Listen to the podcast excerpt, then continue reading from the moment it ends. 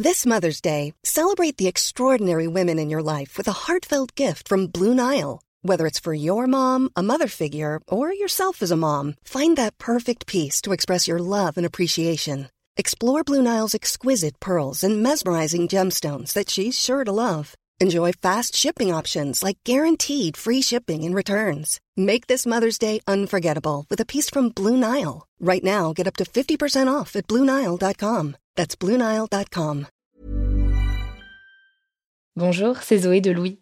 Ça fait maintenant deux ans que j'ai la chance de travailler pour Louis Média et que vous entendez ma voix sur vos podcasts préférés. Travailler pour quelque chose qui a du sens pour moi, c'est essentiel à mon épanouissement au quotidien. Et vous, comment se passe votre relation au travail? C'est plutôt épanouissant et enthousiasmant ou plutôt boule au ventre et démotivation Si vous êtes dans le deuxième cas et que vous comptez chaque semaine le nombre de jours qui vous séparent du week-end ou des prochaines vacances, je vous recommande plus que jamais le parcours Chance, partenaire d'émotion. Chance est une communauté d'entraide professionnelle pour aider chacun et chacune à trouver sa place dans le monde du travail. La communauté Chance a une méthode unique qui a fait ses preuves. La première étape, c'est celle du bilan de compétences. En trois mois seulement, vous allez pouvoir redéfinir vos objectifs pro et renouer avec ce qui vous anime vraiment, avec l'aide d'un coach professionnel qui vous sera dédié. La deuxième étape, c'est celle du passage à l'action. Une fois votre projet défini, toute la communauté Chance sera à vos côtés pour donner vie à votre projet. Un collectif hyper engagé, prêt à vous épauler et à vous ouvrir son réseau. Si ce message résonne en vous, je vous invite à vous rendre directement sur le site chance.co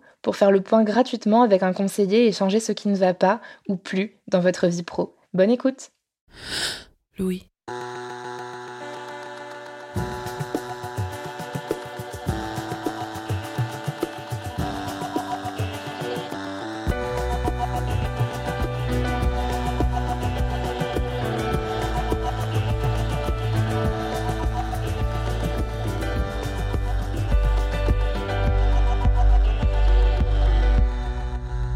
Dans le monde du travail, on a souvent l'impression qu'on doit absolument choisir entre deux statuts. D'un côté, la freelance, qui recouvre les indépendantes et indépendants et les auto-entrepreneurs, et de l'autre, le salariat. Chaque statut semble avoir ses avantages et ses inconvénients. Par exemple, on associe la flexibilité des horaires, mais aussi la prise de risque au statut d'indépendant, tandis qu'on projette sur le monde du salariat une certaine sécurité de l'emploi, mais aussi des rapports hiérarchiques. En fait, c'est comme s'il fallait choisir son camp, et qu'on ne pouvait pas tout avoir. En gros, est-ce qu'on privilégie la liberté en allant vers la freelance ou est-ce qu'on tient une certaine sécurité en optant pour le salariat? Dans cet épisode, on va découvrir un entre-deux qui permet de cumuler le meilleur de chaque système professionnel. Je suis Lola Berthet, bienvenue dans Travail en cours.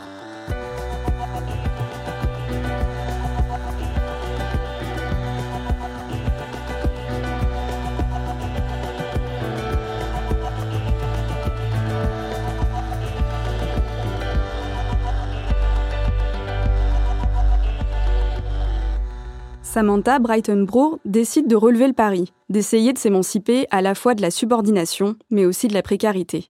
En 2019, elle quitte son emploi de directrice de la communication internationale dans une grande entreprise d'agroalimentaire. Ce qui la pousse à partir, c'est la dissonance qu'elle ressent de plus en plus entre ses valeurs et l'activité de sa boîte. Elle opte donc pour l'auto-entreprise pour avoir davantage la main sur ses activités professionnelles.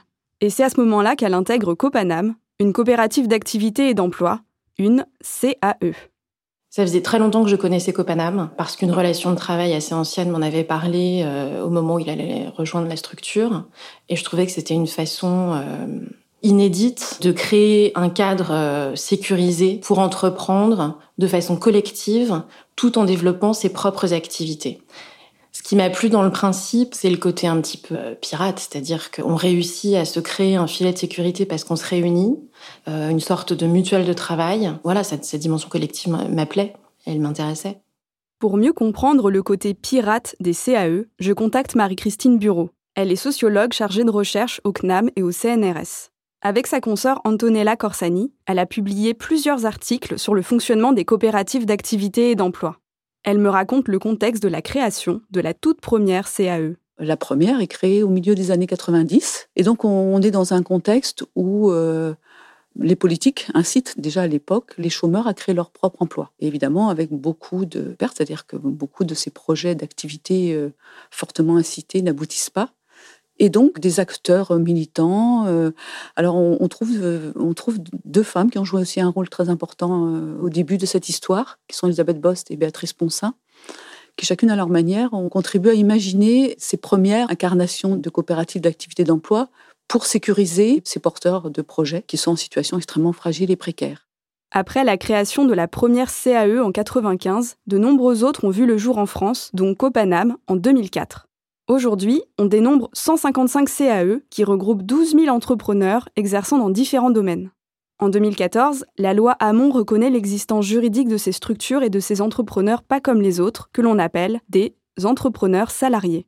C'est donc une personne qui développe un projet d'activité autonome, mais qui devient salarié d'une coopérative d'activité d'emploi et qui, à ce titre, va pouvoir bénéficier du droit social et de toutes les protections attachées au salariat. Sur le papier, ça paraît tout simple. Mais comment ça fonctionne exactement? Je contacte Alexandra Lank, qui est co-directrice de Copanam. Concrètement, comment ça marche à Copanam? Euh, Donc, je viens euh, développer euh, mon, activité et en fait, je vais facturer avec la coopérative. Et ensuite, c'est ce chiffre d'affaires que j'ai développé qui va se transformer en salaire. Donc, je vais payer mes cotisations salariales et patronales puisque finalement, je suis un peu ma propre patronne et comme ça, je vais pouvoir me créer des droits sociaux. Les CAE comme Copanam proposent en définitive de transformer un statut d'auto-entrepreneur en statut de salarié par la signature d'un contrat à durée indéterminée avec la coopérative. Et donc, de pouvoir bénéficier, tout comme dans le salariat, de droits au chômage, de congés payés, maladie ou maternité. Selon Marie-Christine Bureau, les CAE permettent, par leur simple existence, de perturber la conception actuelle du monde du travail. On sait que tout au long du XXe siècle, cette distinction entre travail indépendant et travail salarié s'est imposée à peu près partout en Europe, est euh, basé sur le critère de subordination du travail. Et du coup, avec des conséquences importantes, puisque le travail salarié relève du droit du travail, alors que le travail indépendant va relever du droit commercial. Donc ce ne sont pas du tout les mêmes protections qui y sont attachées. Et donc cette notion d'entrepreneur salarié vient d'une certaine manière bousculer cette distinction binaire en disant pourquoi faudrait-il forcément et nécessairement choisir entre euh, l'autonomie et la sécurité. Et euh, c'est tout un imaginaire aussi qui est véhiculé derrière, je pense, avec l'idée de l'entrepreneur qui est forcément euh, amateur de risque, individualiste, et le salarié qui, lui, la jouerait plus collectif, mais rechercherait la sécurité en échange de la subordination qu'il accepterait.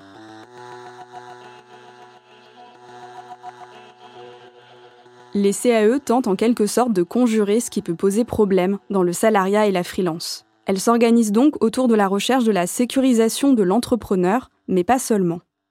Les copanamiennes et copanamiens semblent avoir pour point commun de vouloir sortir de la logique de subordination qui règne dans le monde du salariat.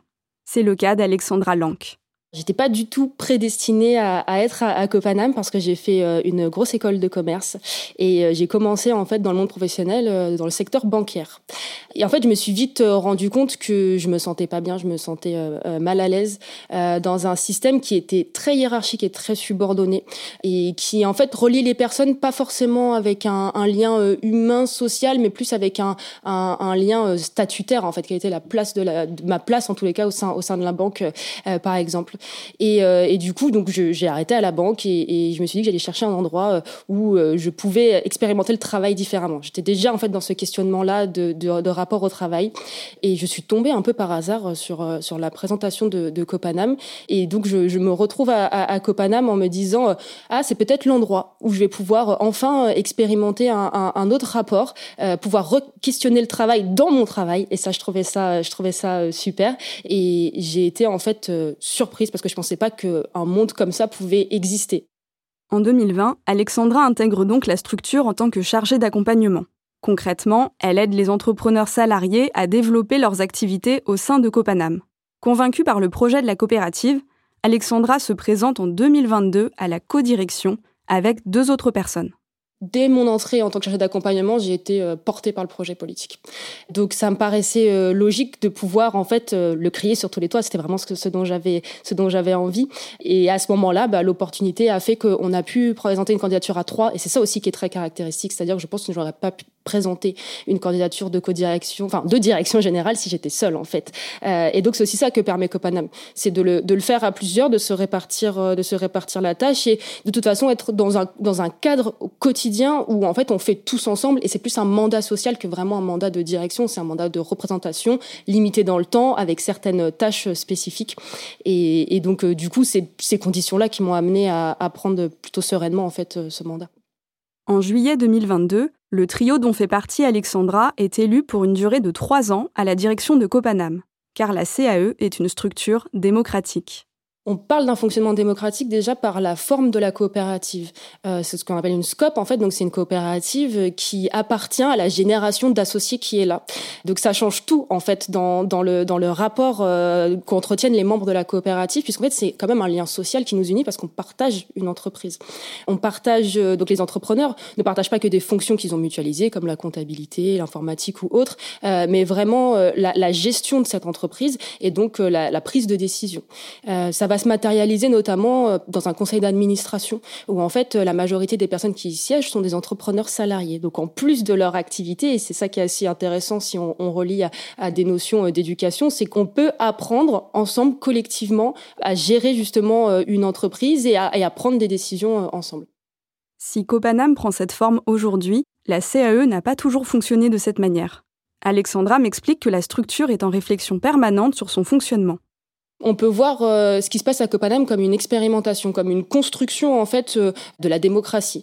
Donc Copanam, quand ça commence il y a, il y a 20 ans, en fait, même la forme de l'entreprise, qu'on n'est pas seulement une coopérative, on a toujours une forme d'entreprise qui va avec. Euh, ça commence en, SARL.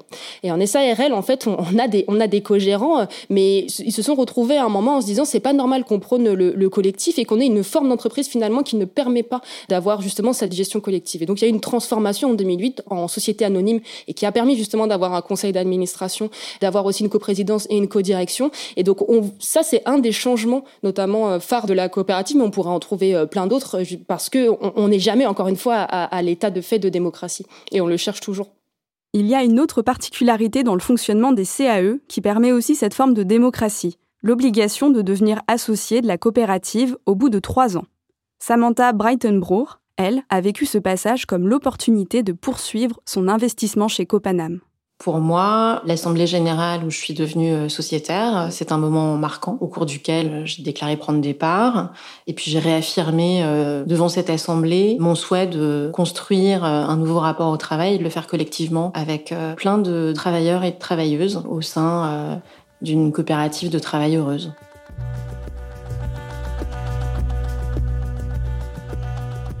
En écoutant Samantha et Alexandra, je suis frappée par les mots qu'elles emploient pour parler de leur rapport au travail.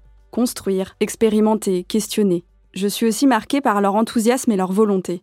J'ai l'intuition qu'il ne s'agit pas seulement pour les CAE de déjouer les écueils de deux statuts professionnels, mais d'aller jusqu'à imaginer une nouvelle manière d'entreprendre. D'après Marie-Christine Bureau, c'est d'ailleurs le deuxième objectif autour duquel se sont créées les premières CAE. Dès le départ, les coopératives d'activité d'emploi ont un peu deux inspirations. C'est son dual dès leur création, d'une certaine manière, puisqu'il y a à la fois cette idée de sécuriser des, des parcours de créateurs euh, d'entreprises d'activité, et puis il y a aussi l'idée d'entreprendre autrement. Et l'histoire d'Oxalis, qui s'est transformée plus euh, après en coopérative d'activité d'emploi, mais qui s'était créée au départ en coopérative, était plutôt dans cette optique-là de entreprendre différemment à plusieurs. Et donc là, c'est aussi toute une réflexion de certaines militantes, en particulier euh, du, travail social et euh, de l'insertion par l'activité économique, qui recherchaient des alternatives, en fait, à des politiques qui ne les satisfaisaient pas du tout. Donc il y a aussi cette idée-là, comment on peut entreprendre à plusieurs de manière alternative. Je pose cette même question à Alexandra. Comment Copanam repense collectivement l'entrepreneuriat en s'affranchissant peut-être de codes ou de préjugés que l'on peut avoir sur ce positionnement professionnel? Alexandra me donne des exemples. Une idée reçue, euh, notamment au niveau de l'entrepreneuriat, c'est que chacun, chacune doit avoir son compte bancaire. Eh ben, Copanam, en fait, il y a 500 entrepreneurs euh, qui partagent un compte bancaire. Et ça va euh, de l'ébéniste au graphiste euh, à la consultante RH. Et donc, en fait, ça, ça vient casser un code classique. Oui, on peut fonctionner à 500 depuis 20 ans avec un même compte bancaire et donc, du coup, mutualiser ses coûts et puis mutualiser, en fait, sa gestion. Un autre mythe aussi qui est plutôt lié à l'entrepreneuriat, c'est le fait d'être capable de tout faire bien tout seul. et du coup, c'est un peu l'inconvénient souvent qu'on retrouve chez les entrepreneurs, c'est se sentir d'isolement et ce questionnement constant de, de se demander si, au-delà du métier que l'on développe, si d'un point de vue gestion, on gère bien son entreprise. Donc là aussi, Copanam euh, dit en fait, euh, occupez-vous de votre métier, faites ce que vous aimez la plupart du temps et on va s'occuper du reste. Et ça, du coup, ça change tout dans le, dans le rapport au travail. Le fait d'être un ensemble d'entrepreneurs et non une ou un entrepreneur isolé permet donc un certain nombre d'avantages, comme de diminuer la charge administrative ou de rompre l'isolement. Mais ça va encore plus loin, car Copanam repose sur l'idée d'une mutualisation qui va jusqu'à la question du risque. Quand on est entrepreneur, on sait qu'on a plein de risques au quotidien. On a un risque que son matériel de travail euh, tombe en panne. On a un risque bah, d'avoir un, un, accident du travail ou alors un arrêt maladie et donc qui va avoir directement un impact sur nos revenus. On va aussi avoir un risque, par exemple, qu'un gros client ne paye pas.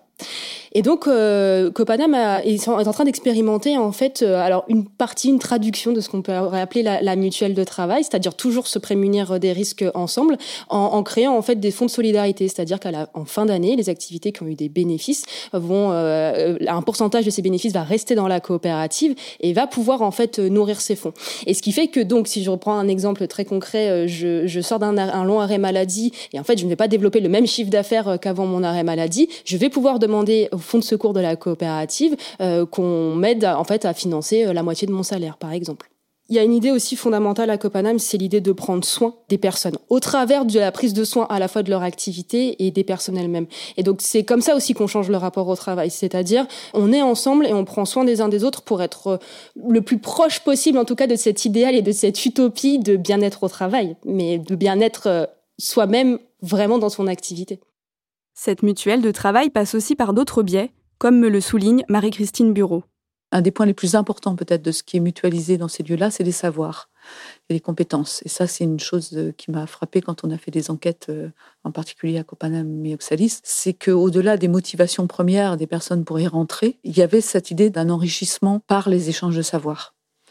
Ça peut être aussi bien des échanges de savoir au sein d'un même métier, c'est-à-dire des partages en fait euh, d'expérience du métier, et ça peut être aussi de rencontrer des personnes qui sont sur d'autres métiers et de pouvoir imaginer euh, des coopérations inédites et d'accéder à euh, des domaines qu'on ne connaît pas. Et c'est quelque chose qui ressortait beaucoup dans les entretiens, c'était l'importance de, de cette circulation de savoir qui était très stimulante en fait. Pour Samantha, cette mutualisation des savoirs s'incarne dans des temps de rencontre entre les membres de Copanam. On sait qu'on est réunis par euh, une mutuelle de travail, mais certainement aussi par une certaine vision de la société. On est tous acteurs, c'est-à-dire aux manettes de notre activité professionnelle. Et ça, ça a beaucoup de valeur aussi. Par exemple, je peux te parler de la Bigre Rencontre qui se tient chaque année à 7, fin août. C'est un séminaire pour euh, notre coopérative, mais aussi pour d'autres coopératives euh, qui font partie de notre écosystème. Et depuis que j'y vais, euh, chaque année, je propose des ateliers que je conçois pour les besoins de ce séminaire. Et, parfois, de fil en aiguille, ça donne aussi lieu à de nouvelles prestations. par exemple, depuis deux ans, on organise avec une collègue un atelier d'écriture. Et de fil en aiguille, on nous a demandé de développer une, formation, développer sa créativité par l'écriture et d'exprimer des, des talents qui, pour moi, font vraiment écho à ce qui m'a toujours guidée, à savoir la pluridisciplinarité. Samantha est consultante en communication, mais pas seulement. Elle est aussi traductrice et donc, depuis peu, animatrice de formation. Elle fait partie de ce que l'on appelle les pluriactifs, c'est-à-dire celles et ceux qui exercent plusieurs métiers en même temps. Et elle est loin d'être la seule dans ce cas chez Copanam. Copanam, en fait, c'est ce qu'on appelle une coopérative euh, multi-activité. Euh, donc, je peux venir avec euh, ma casquette de consultant RH parce que c'est le métier que j'ai développé pendant des années en, tant que salarié. mais je peux développer aussi en même temps des formations pour le vélo, par exemple, pour faire du vélo. Et, et donc ça, c'est assez intéressant parce que Copanam va s'adapter au parcours de vie des personnes. Pour Marie-Christine Bureau, la multi-activité semble même être une des caractéristiques des CAE. Alors on a beaucoup de coopératives multi-actives, mais pas seulement. Il y a aussi des coopératives qui sont plus axées sur euh, tel ou tel métier. Mais euh, la plupart du temps, c'est d'être multi-active et d'abriter des activités différentes. C'est quand même une des caractéristiques de ces coopératives. Selon elle, les CAE répondraient ainsi directement à un nouveau besoin des travailleuses et travailleurs. Elles et ils seraient de plus en plus attirés par la pluriactivité. Mais il y a de nombreux freins dans la législation actuelle qui est fondée sur la norme de la monoactivité c'est-à-dire le fait de n'avoir qu'un seul emploi. Ce qui posait problème au pouvoir public par rapport à la pluriactivité, c'est la question des droits sociaux, puisque l'architecture, l'arsenal des droits sociaux était basé sur cette norme d'emploi euh, monoactif euh, en CDI à plein temps, et, donc euh, posait problème ben, tous ceux qui travaillaient pour plusieurs employeurs et tous ceux qui avaient des activités différentes qui pouvaient relever de régimes de statuts différents.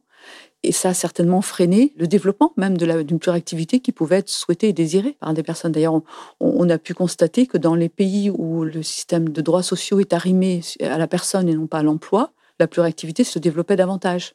En ce sens, c'est vrai que cette architecture-là des droits sociaux était un frein au, développement de pluriactivité. Et donc, on peut dire que d'une certaine manière, le statut d'entrepreneur salarié permet d'exercer une forme de pluriactivité, des activités diverses, même si elles font sens entre elles d'ailleurs, même s'il y a une cohérence du point de vue de la personne de choisir ce panier-là d'activités.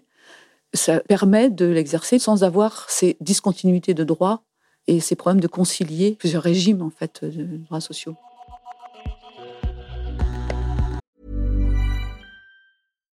One size fits all seems like a good idea for clothes until you try them on. Same goes for healthcare. That's why United Healthcare offers flexible, budget friendly coverage for medical, vision, dental, and more. Learn more at uh1.com.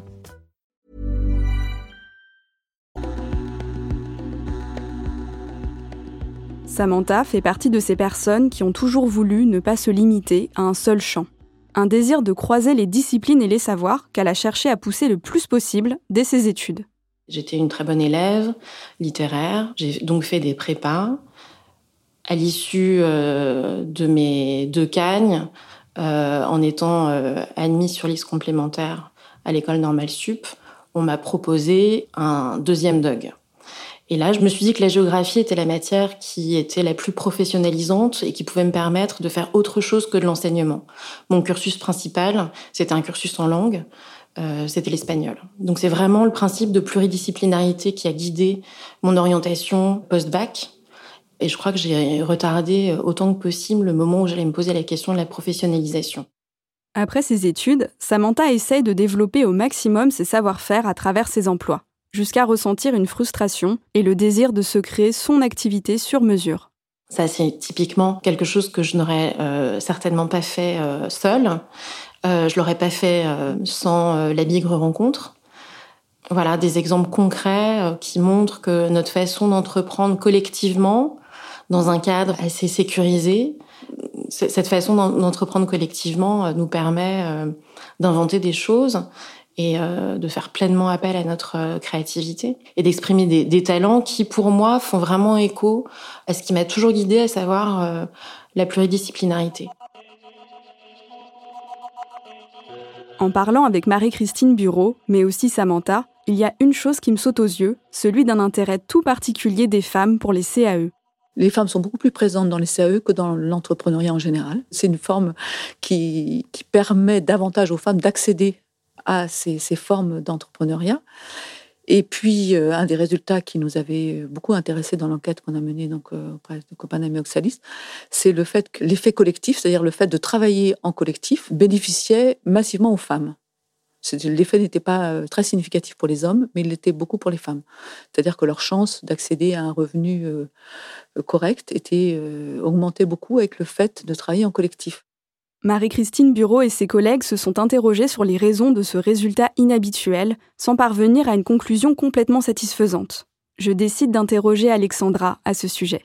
Alors ça peut s'expliquer euh, pourquoi à, Copanam il y a plus de femmes. Il y a déjà un mécanisme salarial qui est protecteur. Donc quand on a par exemple un congé maternité, on a la protection sociale qui, qui va avec. Euh, donc ça c'est déjà un, statut qui, qui, qui, rassure. Et puis c'est surtout un cadre collectif qui rassure. C'est-à-dire avec euh, beaucoup d'outils euh, d'éducation populaire, on, on arrive dans, dans, des collectifs de travail où il y a une attention particulière sur le temps de parole, sur l'écriture inclusive et sur plein de mécanismes comme ça. On a aussi, par exemple, des événements qui sont spécifiquement pour les femmes, le marché des créatrices, où ça va être euh, des personnes euh, qui, du coup, euh, développent des activités plutôt artisanales et qui va être dédié aux femmes. On peut trouver sa place, en fait, pour s'exprimer. Copanam permettrait en quelque sorte de donner l'espace aux femmes pour échanger et s'épanouir professionnellement, mais leur permettrait aussi, par la sécurité qu'elle apporte, de pouvoir combiner les différentes facettes de leur vie plus facilement. C'est d'ailleurs le constat que fait Samantha. Je me sens plus à l'aise pour intégrer d'autres pans de ma vie. C'est-à-dire que voilà, je suis maman de deux enfants. Les contraintes du temps scolaire sont beaucoup plus facilement intégrées euh, à mes contraintes euh, de, de travailleuse. J'ai pas l'impression qu'on me demande d'effacer d'autres pans de ma vie comme j'ai pu l'expérimenter en étant salariée ailleurs. Du coup, je me sens euh, davantage euh, intègre et complète parce que justement d'autres pans de ma vie sont euh, acceptés par cette façon de travailler. Et c'est pas forcément le cas dans toutes les formes de travail.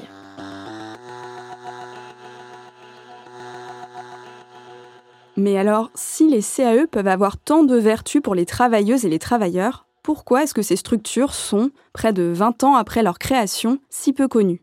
En travaillant sur cet épisode, j'ai fait le test. J'ai demandé autour de moi qui connaissait l'existence des CAE. Sur 10 personnes interrogées, 3 seulement savaient en quoi consistaient ces coopératives. J'ai demandé à Marie-Christine Bureau pourquoi les CAE restent aujourd'hui inconnus du grand public. C'est en partie un mystère. Pourquoi est-ce que les, CAE ne sont pas plus. Pourquoi finalement ça reste assez limité, puisque bon, ça concerne à peu près 12 000 personnes, ce qui effectivement n'est pas beaucoup, alors même qu'on voit, voit qu'il y a une voie intéressante de, de dépassement donc, de cette logique binaire euh, dont on parlait. Alors, il y a, des, y a un rapport public qui essayait qui se posait cette question-là, qui essayait de, qui réfléchissait à la manière de lever les freins par rapport à ça, ce qui, est très, je, pense qu'en fait on est sur un, sur un débat de, fond, qui est ce, ce, dépassement effectivement de la logique binaire, qui a été largement posé à la fin du XXe siècle et dont on n'est pas sorti aujourd'hui. On n'a pas trouvé de solution euh, satisfaisante. Je pense que les coopératives d'activité d'emploi sont une réponse probablement parmi d'autres. On pourrait imaginer de mettre en place un statut de l'actif, un statut du travailleur à travers les différentes euh, formes de travail qu'il peut exercer parce que c'est quelque chose qu'on peut-être mesure mieux aujourd'hui, c'est à quel point le, travail peut prendre des formes différentes. on s'intéresse aujourd'hui à la situation des proches aidants, on peut s'intéresser aussi, enfin il y a une, une, part de travail bénévole qui est considérable. La frontière entre le travail et la formation et l'apprentissage est aussi parfois extrêmement ténue. Donc on pourrait imaginer de repenser ça peut-être plus globalement. Je pense que les coopératives d'activité d'emploi ont été vraiment une réponse citoyenne et une façon de prendre ce problème-là à bras le corps. C'est en tout cas une voie euh, d'exploration particulièrement intéressante. Les coopératives d'activité et d'emploi comme Copanam apportent des espaces de réflexion sur le travail, que ce soit sur le cadre dans lequel nous exerçons ou encore sur notre activité en elle-même. À entendre ces témoignages, elles apparaissent un peu comme un Eldorado. Mais je me demande si les entrepreneurs salariés sont vraiment exemptés de mal-être au travail. Marie-Christine Bureau a repéré deux écueils principaux le maintien d'une certaine précarité et le surinvestissement dans le professionnel. Alors les, risques psychosociaux, évidemment, c'est une question qui se pose, euh, qui se pose partout, mais qui se pose aussi là. Et euh, c'est pas le remède miracle à la précarité du tout. Hein. Ça, les enquêtes qu'on a pu faire sur les revenus euh, le, le, montrent. Alors, euh, on voit que très souvent, il faut regarder ce qui se passe au niveau du ménage, parce qu'il peut y avoir des formes de contrats implicites en fait au sein des, au sein des couples en particulier, qui consistent à, bah, si un conjoint fonctionnaire, c'est plus facile de se lancer dans ces aventures-là. Mais malgré tout, c'était, en particulier à Copenhague, c'était une attention euh, constante d'essayer de, de, repérer s'il n'y avait pas des personnes en situation de précarité durable et qui n'arrivaient pas à en sortir. Et voilà, donc ça c'est effectivement une première source euh, de risques psychosociaux. Et la deuxième, c'est le surengagement. Ça, on le retrouve euh, en particulier dans des structures où il y a à la fois une activité économique et en même temps un projet euh, politique, on pourrait dire, collectif en tout cas, qui peut inciter à un, engagement personnel assez fort. Donc on peut avoir des entrepreneurs salariés qui sont partagés entre le fait aussi de développer leur propre activité pour assurer un minimum de revenus et en même temps l'envie de s'investir davantage dans un projet collectif fort et, et qui leur parle. Autrement dit, les risques de nuisances liés au travail se rapprochent des risques qui concernent les entrepreneurs qui ne font pas partie d'une coopérative. Les CAE proposent des bulles dans un système qui demeure inchangé et ne peuvent donc être totalement hermétiques à ce qui se pratique dans le monde du travail. Même si, dans ces cas précis, on peut compter sur la force du collectif pour se relever en cas de difficulté. Et ça, ça peut tout changer.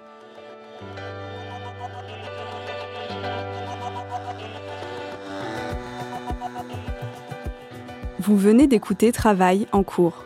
Je suis Lola Berthet, j'ai tourné et écrit cet épisode. Il a été monté et réalisé par Louis Jobard et mixé par le studio La Fugitive. Louise Emerlet était à la production, accompagnée d'Elsa Berthaud.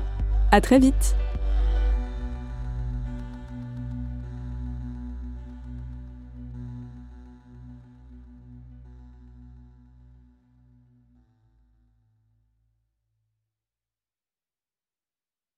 Bonjour, c'est Zoé de Louis. Dans Émotions au travail, on décrypte toutes les émotions qui vous traversent et vous bousculent parfois dans votre vie professionnelle. Aujourd'hui, j'aimerais vous parler d'un podcast super inspirant, Bienvenue dans l'ascenseur, animé par Anne-Cécile Sarfati. Dans chaque épisode, elle reçoit des personnes au profil varié, médecins, responsables commerciaux, chefs d'entreprise, qui ont su gravir l'ascenseur social. Partis de rien, il et elle partagent leur parcours, leurs rêves, leurs doutes, leurs émotions dans lesquelles vous vous reconnaîtrez sûrement, et donnent des conseils pour oser monter dans l'ascenseur social quand on n'y croit pas pour soi-même. Alors allez découvrir ces belles histoires de réussite en écoutant Bienvenue dans l'ascenseur, disponible sur toutes les plateformes. Merci à Bienvenue dans l'ascenseur pour leur soutien, et bonne écoute.